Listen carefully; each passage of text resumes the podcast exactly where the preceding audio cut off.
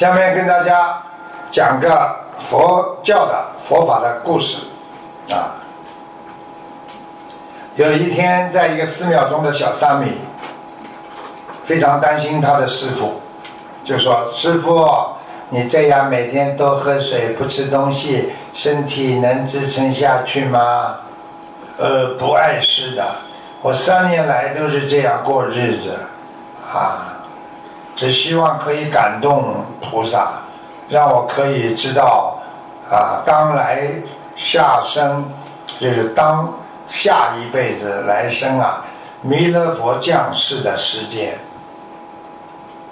这三年实际上不是吃水，因为在佛法法师僧团里边有一个规矩，就是说，你吃那种就是榨的果汁啊，这个都是属于水一样的。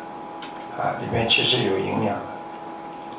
那么在南印度有一个叫做啊陀亚杰者家的国家，啊，在他的国的周围呢，东西两面都是大山，山中呢有很多的寺庙，其中一座大寺中呢住着一个法师，他为了见到弥勒佛，苦心。修行，在寺庙当中绝食已达三年之久，就等于不吃，不吃任何东西。但是呢，他可能是每天除了喝水，还吃那些果汁啊，啊，就是汤啊汤之类的。所以这个丛林制度到现在还是传承着这些啊，这个生传的这个纪律啊，每日呢喝一点水。啊，维持生命，他就是这叫婆皮费切法师。唐朝时呢，也称为他叫轻便法师，啊，这个这个轻便法师的苦行啊，苦修行三年呢，终于让观世音菩萨为他的诚心所感动。观世音菩萨感动，有一天，观世音菩萨现身对他说：“你最好到。”啊，结家者国，城南边山崖的石壁前，每天诚恳的诵念《金刚藏陀罗尼经》。三年之后，我将会派人来指点你。哎呀，阿弥陀佛啊！谢谢观世音菩萨、清辩法师啊！一听到观世音菩萨这么来跟他指点呢，他喜出望外。来到菩萨所说的石崖边，努力的诵念了《金刚藏陀罗尼经》，就这样呢，三年时间就过去了。突然有个天神，有一天出现在石壁前。你有什么愿望？你为什么这么努力念经？清辩大师告诉天神说：“啊，我想见到弥勒佛。”观世音菩萨指点我，让我苦诵《金刚藏陀罗尼经》，说三年后会有人来帮助我。难道啊，就是天神您啊？正是。天神回答说：“你的虔诚感动了许多的天神，在这种这座石崖当中有一座阿苏洛宫，你如果……”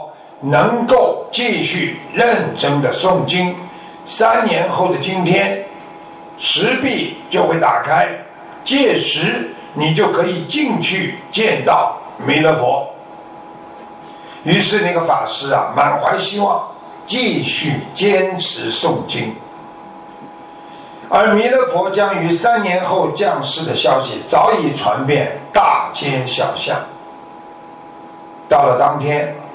石壁外面竟挤满了成千上万的民众，大家都想目睹弥勒佛的降生。大家在门口等啊，看呢，石头一直没打开，很多人在那里就开始讲了：“哎，不是说石壁能够打开吗？怎么还没开呀？哦，该不会是骗人的吧？”大家民众。纷纷议论，但是石壁还是没打开。清辩法师也感到疑惑。他首先呢想到是自己是不是诵经不够虔诚，于是清辩法师抱着姑且一试的心情，捡起地上随风飘至的一颗小种子，轻轻地丢了一下石壁，啊，铜丢过去，没想到轰一下，石壁的小种子啊，被小种子弱弱的一击。竟然豁然洞开了，洞门打开了。当时石壁外面站了很多的围观者呀，看到石壁打开了门，非常惊奇，大家都想仔细看个究竟。大家不但没有散开，人越聚越多。哎呀，让看，让看，让我看看，让我看看。青壁法师呢，在跨进石窟门前，对大家说：“啊，乡亲们。”我花了很多年的时间，苦心修行，就是要等到见弥勒佛的这一刻。由于上天的保佑，现在我的愿望就要实现了。进了这个石窟，我就可以看见，啊，我亲爱的这个这个弥勒佛了。